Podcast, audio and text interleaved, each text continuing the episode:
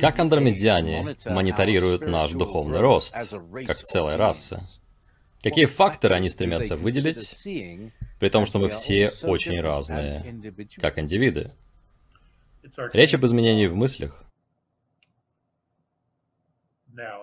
Мы все смотрим друг на друга и говорим, «О боже, мы такие разные, мы выглядим по-разному, у нас могут быть разные политические взгляды, у нас могут быть разные предпочтения, разные неприятия.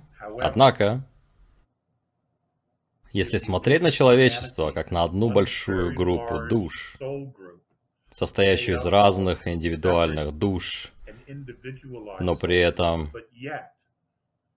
они все живут на поверхности одной планеты,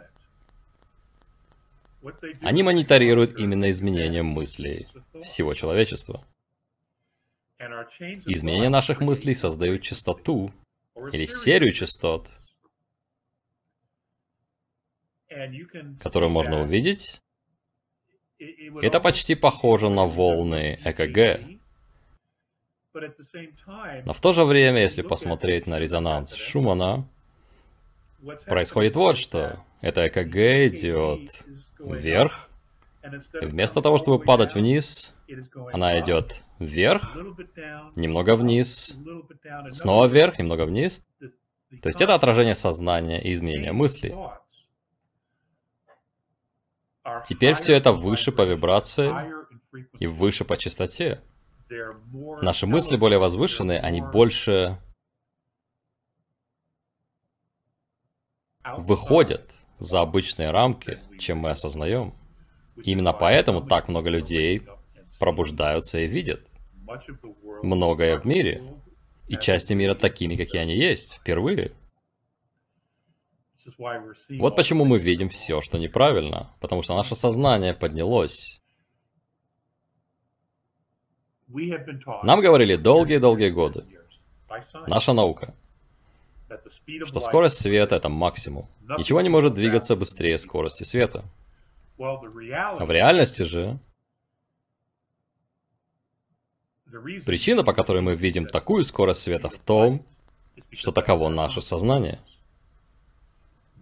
Теперь же, в последние несколько десятилетий, наука зафиксировала и знает, что есть что-то, есть движение сознания быстрее скорости света. И причина, по которой они узнали это, в том, что сознание человечества меняется. Оно поднимается. Наш уровень сознания и самоосознанности все больше и больше поднимаются. И вот почему мы начинаем видеть, вот почему мы больше не ограничены старыми рамками. И вот почему сейчас большая часть человечества находится над и за старыми границами сознания. Потому что нельзя создать то есть нельзя решить проблему с помощью того, что создало ее. И у нас много очень развитых душ на планете сейчас. Они приходят уже какое-то время. И осталось уже недолго, когда все изменится. И изменится очень резко. И тогда мы узнаем, мы на самом деле начнем видеть свет повсюду. Он будет повсюду. Но перед рассветом темнее всего. Но рассвет уже скоро. И вот почему так темно. Почему мы видим всю эту тьму. Есть сообщение, что какая-то встреча Галактической Федерации недавно произошла возле Юпитера. У вас есть какая-то информация об этом? Нет. Ни об одной конкретной встрече. Есть масса встреч, которые проходят. Особенно на Ганимеде, на спутнике Юпитера. Это центр активности. Вот где проходят многие из этих встреч. На Ганимеде. Это открытая площадка, открытое пространство для всевозможных встреч и выработки стратегических протоколов и Это место, где и позитивные, и регрессивные находятся бок о бок. Они не обязательно делают что-то вместе, но это пространство для нейтрального сосуществования. И так было всегда. Столько, сколько я помню, и сколько мне об этом сообщали. Уже миллионы лет, на самом деле. Ганимед очень уникален, особенно его внутренняя структура. На поверхности есть огромные строения, их размер просто невообразим. Одно из них могло бы быть размером с, скажем, Соединенные Штаты. И это как открытый... И это как открытый каркас, и он состоит из одной или двух больших труб, которые составляют ее структуру. Так они выглядят из космоса. И есть другие, которые идут сверху вниз, и корабли приземляются внутри этих каркасов, и внутри них поддерживается искусственная атмосфера, чтобы люди могли выходить из кораблей.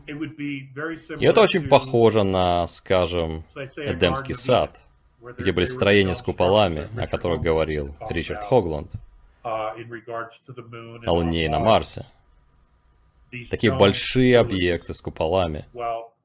И некоторые из таких есть на Ганимеде.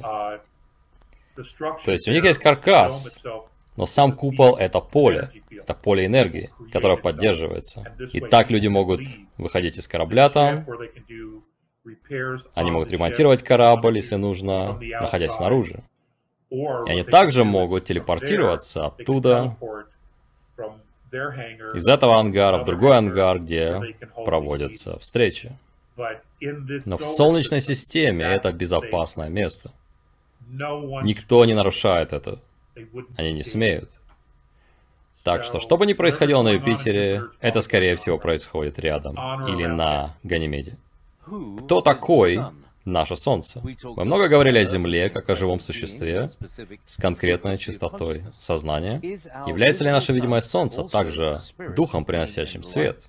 Или это скорее сосуд или канал, превращающий свет Солнца в духовную форму? Многие культуры смотрели на Солнце и поклонялись ему. Были ли они правы в почитании Духа Солнца? Они почитали энергию Солнца, которая идет из высоких измерений. Энергия нашего Солнца идет из четвертой плотности, и иногда проходит и энергия пятой плотности. Они проходят через нашу звезду.